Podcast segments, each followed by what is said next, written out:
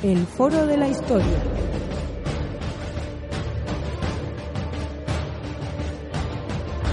El pasado tiene mucho que contar.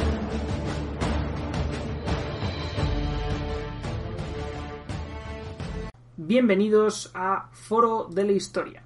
Hoy estamos un día más para hablar sobre una ciudad, una ciudad realmente importante, famosa de lo que vendría siendo el próximo Oriente antiguo.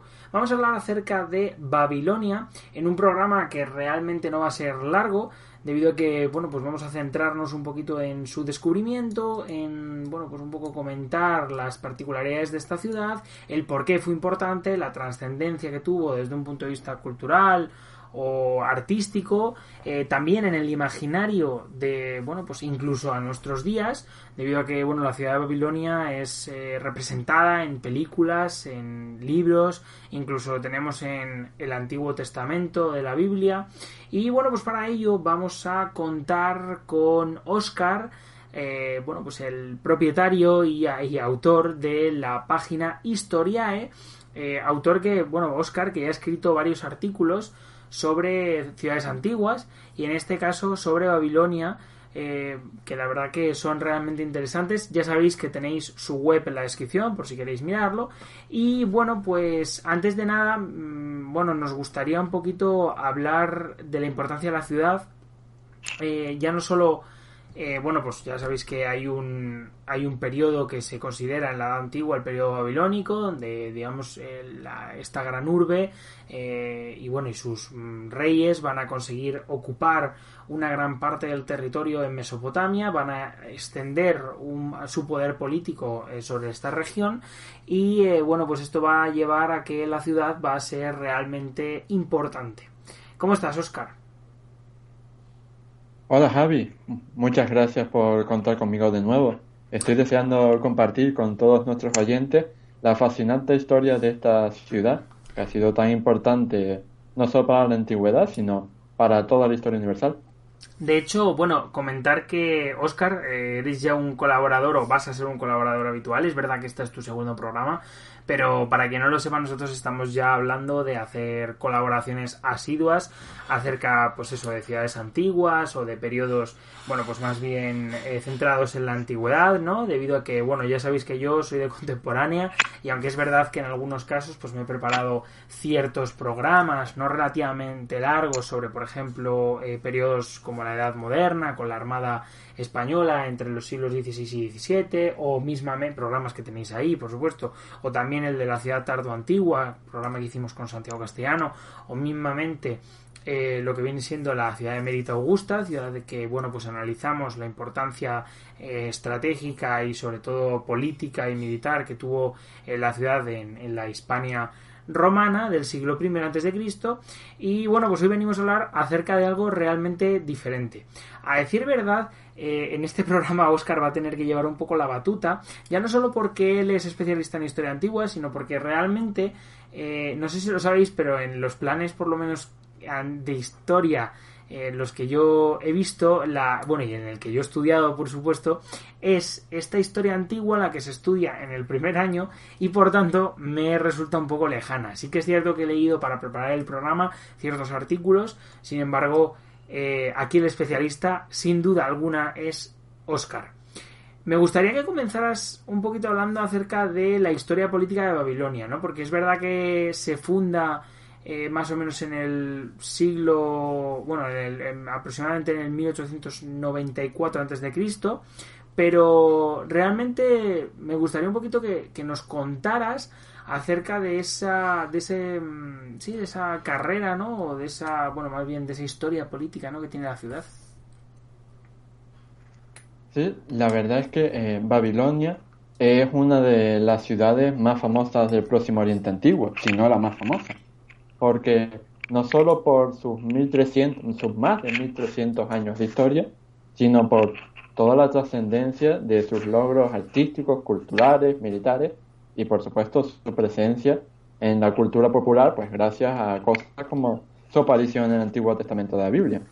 Entonces, si tuviéramos que hacer eh, un barrido así, eh, a grosso modo, de la historia política de esta ciudad, y al mismo tiempo imperio, pues entonces podríamos decir que efectivamente, como dijiste, empieza en, el, en 1894 antes de Cristo con el rey Sumo Abum y se extiende a lo largo de, más de, mil, de, de 1300 años hasta que cae en el 539 a.C. por la conquista que hacen los persas de la ciudad.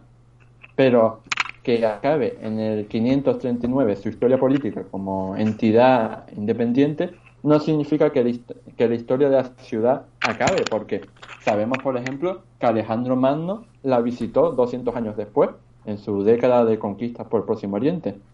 No, y de hecho es interesante porque incluso el propio Alejandro Magno planteó que esta ciudad, eh, o le fascinó tanto esta ciudad, que quiso convertirla en una capital, digamos, de, ese imperio, ¿no? Que formó en tan poco tiempo. Sí, porque y eso a pesar de que la ciudad de Babilonia que se encontró Alejandro Magno, pues no, se supongo que no sería ni la sombra de lo que fue en su mejor momento, durante el siglo VI antes de Cristo, con el imperio neobabilónico de, de Nabucodonosor II. Pero no adelantemos acontecimientos y empecemos desde el principio, ¿no? bueno, hay que decir que los primeros reyes de la dinastía eh, en la Baja Mesopotamia, bueno, los, los, primeros reyes convirtieron a esta ciudad en, en, una potencia, ¿no? Es verdad que venimos, eh, bueno, pues en este caso de estas ciudades-estado, remontándonos bastante más eh, atrás en el tiempo, vemos como, bueno, pues estas ciudades-estado, ¿no? Dan paso a, a, lo, bueno, primero a, a ese, bueno, a esas ciudades, sí, a esas ciudades-estado, Ur, Uruk, y, otro, y otra serie de ciudades y luego posteriormente la conquista de los acadios. Sin embargo, posteriormente a esto, eh, es verdad que hay unos reyes, ¿no? Que, por ejemplo, encabezados con Amurabi, que sí que es verdad que al que le pueden atribuir la primera tabla de leyes, si no recuerdo mal. Eh, y que es verdad que pasó a ser un, un, gran imperio dentro de lo que viene siendo la, la región ¿no? de Mesopotamia. Es verdad que mm. también en su mejor momento eh, llega, digamos, a comprender territorialmente lo que viene siendo Irak y una buena parte de Siria. Y posteriormente, bueno, incluso llegando a la ciudad de Mari, una ciudad, digamos, que sería mm, más bien como de sí, que estaría más bien ligada al comercio, ¿no? Decía que está un poco entre lo que viene siendo la zona de Siro-Palestina y la zona y que conectaba también con la zona de, de vamos de Mesopotamia y eh, bueno la verdad que es, eh, se crea una raíz de esta ciudad y a partir de esta ciudad eh, en ella confluye todo ese poder político no que es impresionante porque realmente consigue unir bueno como habían hecho ya anteriormente los acadios lo que viene siendo esa región ¿no? de Mesopotamia tan rica y tan culturalmente y políticamente hablando claro Efectivamente. Y tal, tal y como has mencionado tú, Javi, eh, no, eh, la historia de esta, de esta ciudad tan importante no fue eh, relevante, por así decirlo, entre comillas, hasta la llegada de su sexto y más famoso monarca, que fue Hammurabi, el famoso Hammurabi de Babilonia, que vivió en el siglo XVIII antes de Cristo. ¿Y por, por, qué, por qué famoso el, este rey? Pues evidentemente por el código legislativo que nos dejó. Un código legislativo que lleva su nombre y que actualmente podemos aún visitarlo porque está expuesto en el Museo del Louvre de París.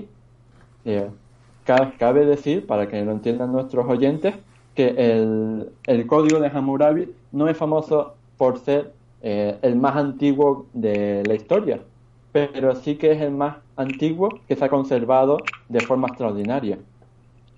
De hecho, conocemos eh, una serie de hasta 30 fragmentos de copias de, del código de Hammurabi distribuidas por diversas partes, pero fue esta tela de diorita conservada en el Museo del Louvre la que mejor ha llegado hasta nosotros gracias a las investigaciones de un arqueólogo francés llamado Jacques de Morgan en, en 1901-1902 que la halló en sus, en sus excavaciones arqueológicas la verdad que, bueno, luego también hay que decir que, que el texto de Hammurabi, me gustaría que nos pasáramos un, o sea, que nos centráramos un poco también unos minutos en esto. Es verdad que es bastante interesante porque establece ya no solo el código de leyes, sino el funcionamiento de la vida de la ciudad. Y aquí se ve, digamos, también la centralización política y sobre todo, digamos, ese poder que los monarcas ya en estos momentos van a tener sobre la población, ¿no? Porque es verdad que eh, es verdad que en las ciudades-estado, eh, digamos que, pues eso, que tenían sus cabecillas, ¿no? Y sus caudillos, pero en este caso ya podemos hablar de un poder, eh, digamos, ya no solo del monarca, sino también de unas élites administrativas, funcionariales, que van a, digamos, a extender, pues eso, ese, poder sobre la población, ¿no? También es verdad que dentro de, y si me equivoco, corrígeme, Oscar, ya que estamos en un diálogo, por supuesto, eh, decir que existe una de estas leyes que es muy interesante, que es la ley del talión, ¿verdad? Sí, e, efectivamente.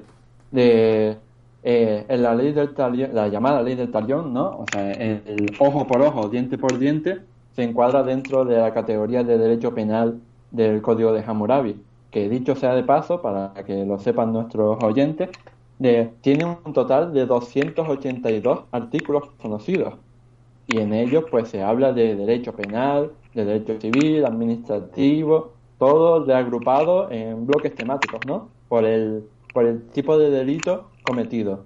Si habías cometido delito de robo, pues este, este castigo. Si habías cometido delitos relacionados con, con la vivienda, este, con, este delito y esta condena. Entonces, eh, por ejemplo, la, ley del talión, eh, en, qué consistía? Pues en infligir al culpable el mismo daño sufrido por la víctima. Es decir, que las penas aplicadas en este, en este, en este contexto podían ser de tres tipos, básicamente. La pena de muerte, los castigos de torturas corporales o las sanciones económicas. Por ejemplo, en la, en la, si nos fijáramos en la parte superior de la tela, podríamos ver cómo se reproduce un relieve en el que se representa de forma muy cuidada la ceremonia de la investidura del monarca. Y ahí eh, vincularíamos todo lo, que habías mencionado antes del poder de los monarcas y que como sentados en sus tronos pues reciben eh, su autoridad de manos de la divinidad.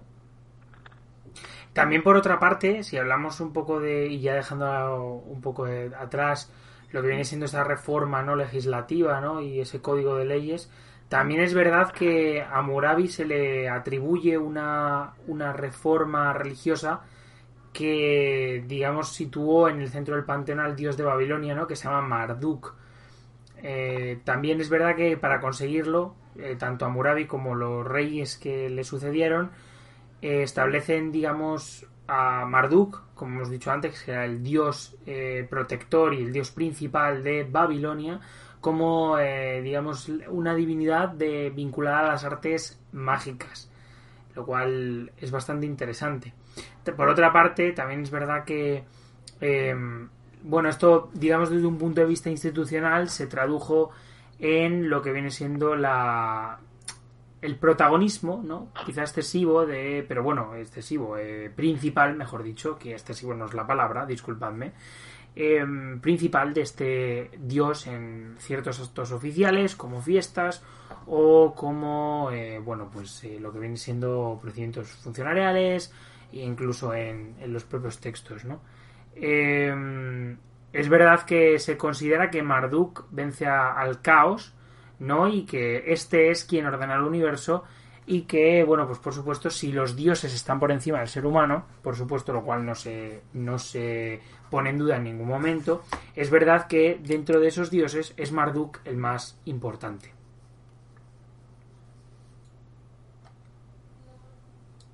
Pues resulta que algo más de un siglo después de que vivió Hammurabi, con toda la importancia que tuvo este reinado, eh, tenemos al último rey de su dinastía, llamado Sansuditana, en el siglo XVII a.C., y allí, pues, Babilonia ya era solo una sombra de lo que había sido con Hammurabi. ¿Y qué pasó? Pues que de ese vacío de poder se aprovecharon un pueblo llamado los Casitas para venir a, Babilonia y instaurar, instaurar por la fuerza de las armas su nueva dinastía. Cabe destacar que esta nueva dinastía, la dinastía de la Babilonia Casita, duró en la ciudad durante más de 400 años. Sin embargo, a pesar de, este largo periodo de tiempo, el conocimiento que tenemos sobre los casitas es bastante escaso, disperso y desigual, sobre todo si lo comparamos con, con, con la Babilonia de Hammurabi. De hecho, Oscar, es bastante interesante cuando hablamos de Babilonia y los casitas, porque aunque comentábamos que no era, o bueno, que no tenía ese esplendor que había tenido antaño, sí que es verdad que hay un periodo de esplendor, digamos, desde un punto de vista político y económico. Es verdad, bajo esta dinastía casita. Eh, de hecho, es más, estos casitas sí que es cierto que se relacionaron económicamente hablando y diplomáticamente hablando con lo que viene siendo las regiones ¿no? y los poderes políticos de las regiones del Golfo Pérsico y también con ciudades griegas, aparte del Imperio Nuevo en Egipto. Es verdad que en el. Esto lo sabemos porque en el archivo de Amarna, que es básicamente la, la, ciudad que fue fundada por el faraón Akenatón, eh, bastante conocido, que contenía prácticamente unas 400 tablillas en cuneiforme, escrito en, digamos, en la forma de escribir cuneiforme, en, acadio, por supuesto, que ya sabéis que era la, como si fuera el inglés de la Edad Antigua, para que nos entendamos. Básicamente es el idioma internacional que utilizaban para relacionarse desde un punto de vista diplomático y en cuanto a las relaciones económicas, pues encontramos unas 400 tablillas que, que bueno, pues que estaban utilizadas, o sea, que se utilizaba este acadio, que también a su vez era la lengua utilizada en Babilonia, pues como hemos dicho antes, para las relaciones diplomáticas. El final de esta dinastía casita en Babilonia se produce más o menos en torno al siglo XII a.C.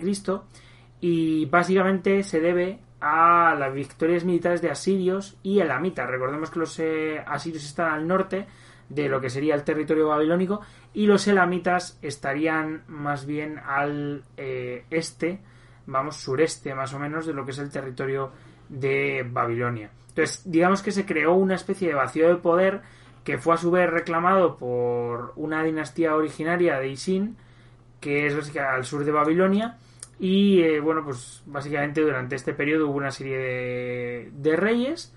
Eh, el más importante de ellos fue Nabucodonosor I y que bueno pues venció a los elamitas y que trajo a Babilonia lo que viene siendo una estatua que rendía culto al dios Marduk. Posteriormente, en torno al año 1026 aproximadamente, esta dinastía cayó por bueno por la debilidad y por el acoso, por supuesto, de las facciones que habíamos hablado antes. Y bueno, pues ya este, este momento es en el que, bueno, pues ya comienza esta dinastía neobabilónica que es bastante interesante y la que nos va a comentar Oscar un poquito más. Mm.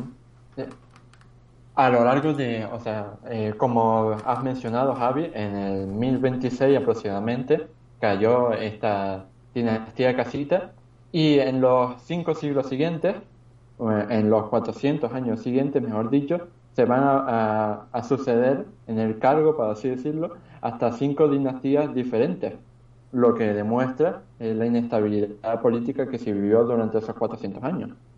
De, y de hecho, no fue hasta finales del siglo VII a.C.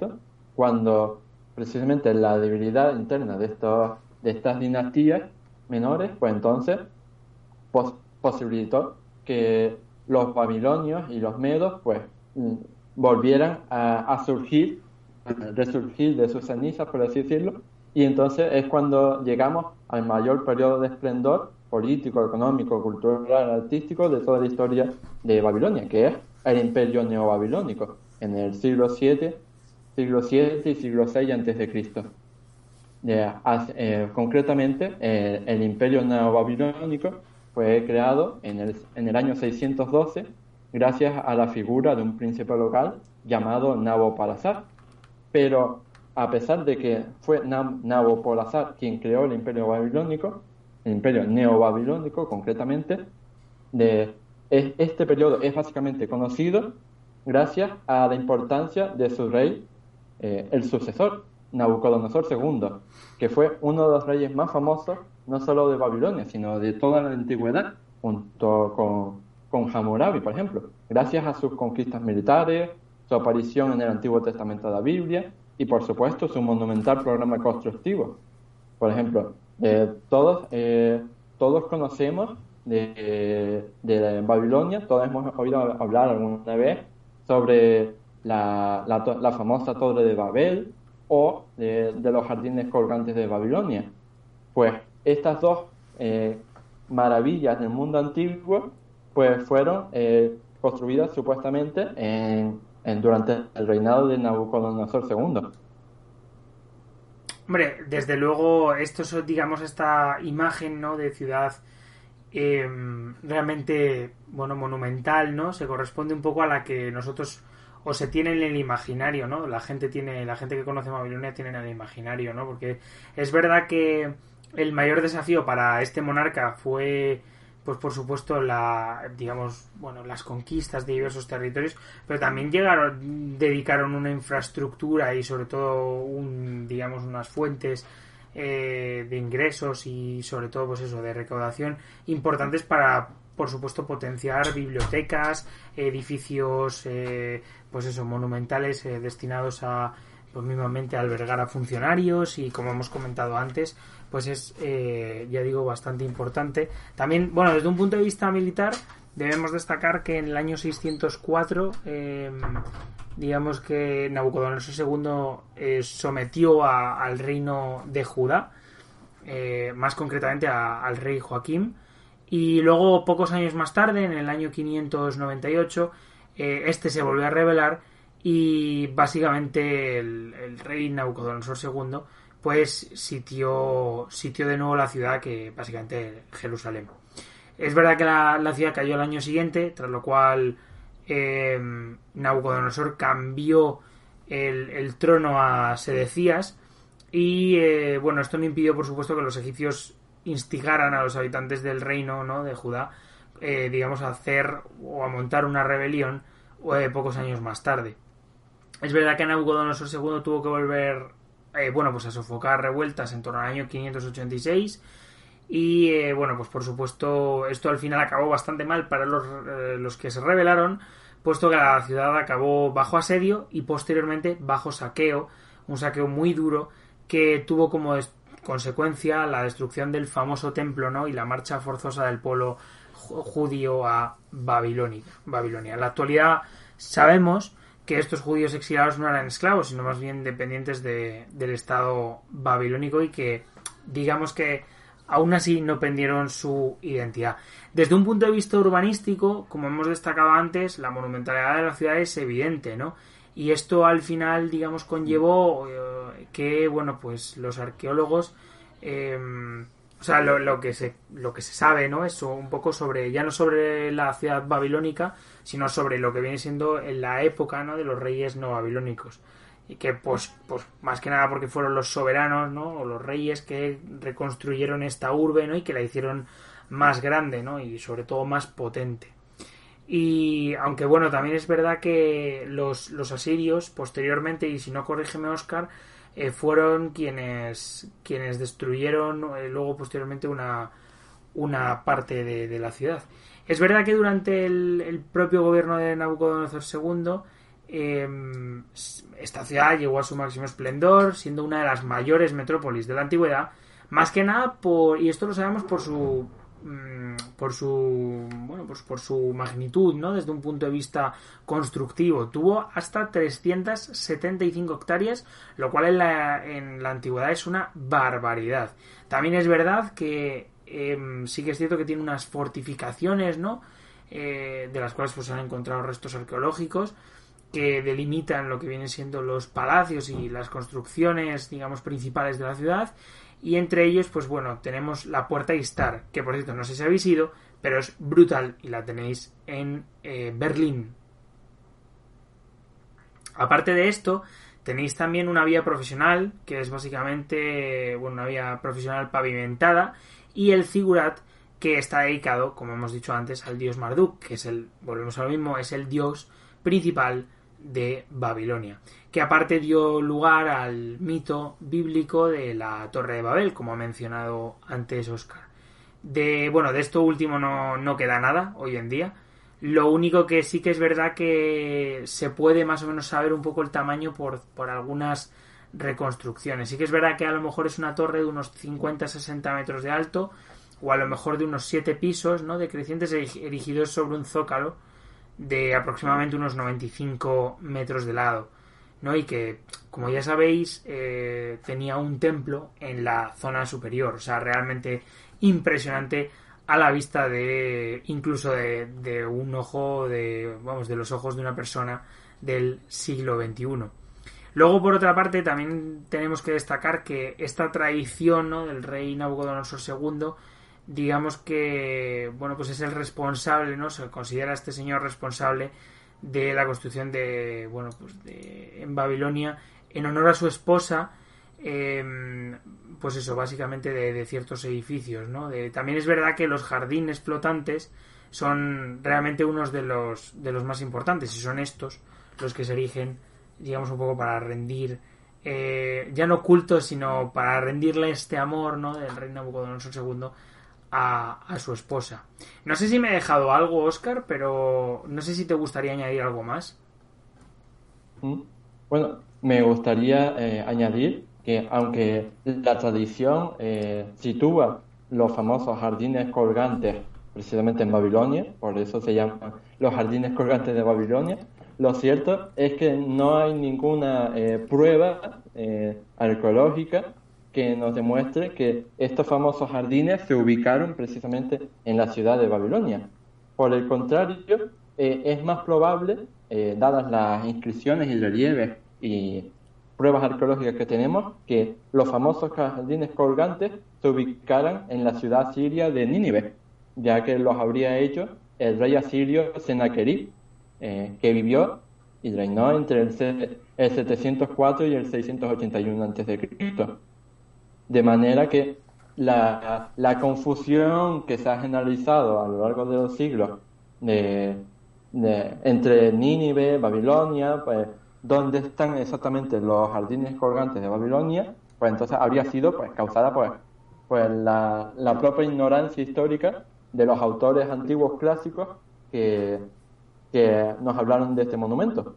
Porque pensemos que autores clásicos como Filón de Bizancio, por ejemplo, a lo mejor ni siquiera estuvieron eh, nunca en Babilonia y mucho menos eh, en tiempos de, construcción de los jardines. Así que eh, a lo mejor transmitieron mal esa información y a, lo largo de los siglos pues se ha creído que los jardines colgantes estuvieron en Babilonia cuando en realidad pues todo apunta a que no fue así.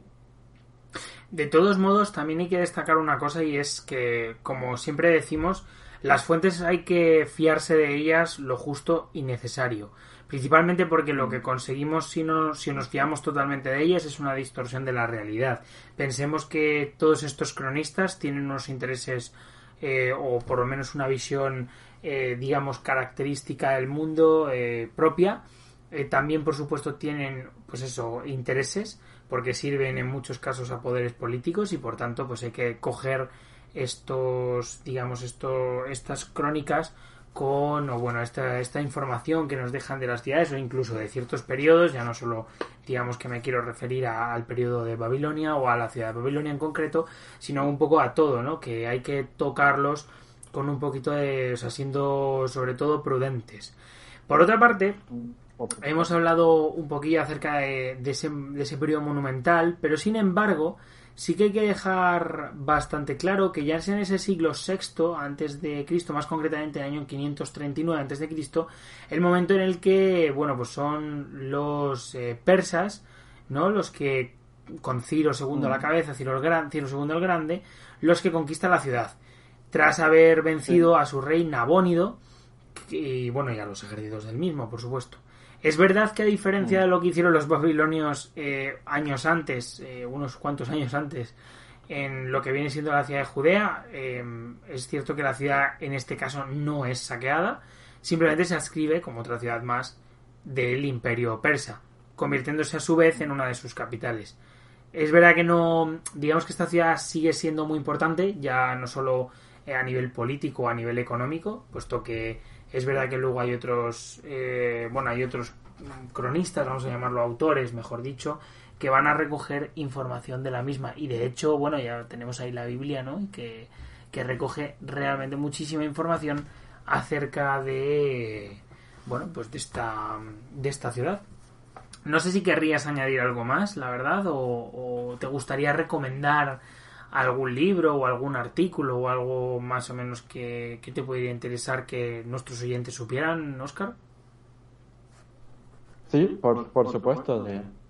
al fin y al cabo, la historia de Babilonia es tan rica que, que merecería ser contada mucho más de lo que nosotros hayamos podido contar ahora mismo, porque al fin y al cabo estamos intentando resumir en media hora de la historia de una ciudad que duró de más de 1300 años, de historia política, porque como historia urbana duró mucho más. Entonces, de, por supuesto que me gustaría mencionar algún que otro libro, si, por si quieren nuestros lectores acceder a, a ellos, por ejemplo, de, a nivel más divulgativo, a lo mejor yo recomendaría, aparte de los artículos que podemos encontrar en cualquier revista de historia, pues eh, recomendaría sobre todo el libro de Breve Historia de Babilonia de Juan Luis Montero Fenollor, publicado en la editorial Nautilus.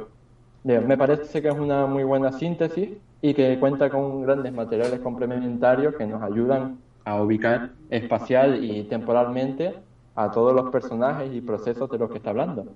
Y ya si somos más profesionales y queremos ir eh, más a, cosas más técnicas y científicas, pues yo, por supuesto, siempre recomendaré eh, el manual de, del Antiguo Oriente, publicado por Mario Liberani, porque es probablemente el mayor eh, manual de, historia antigua publicada en español.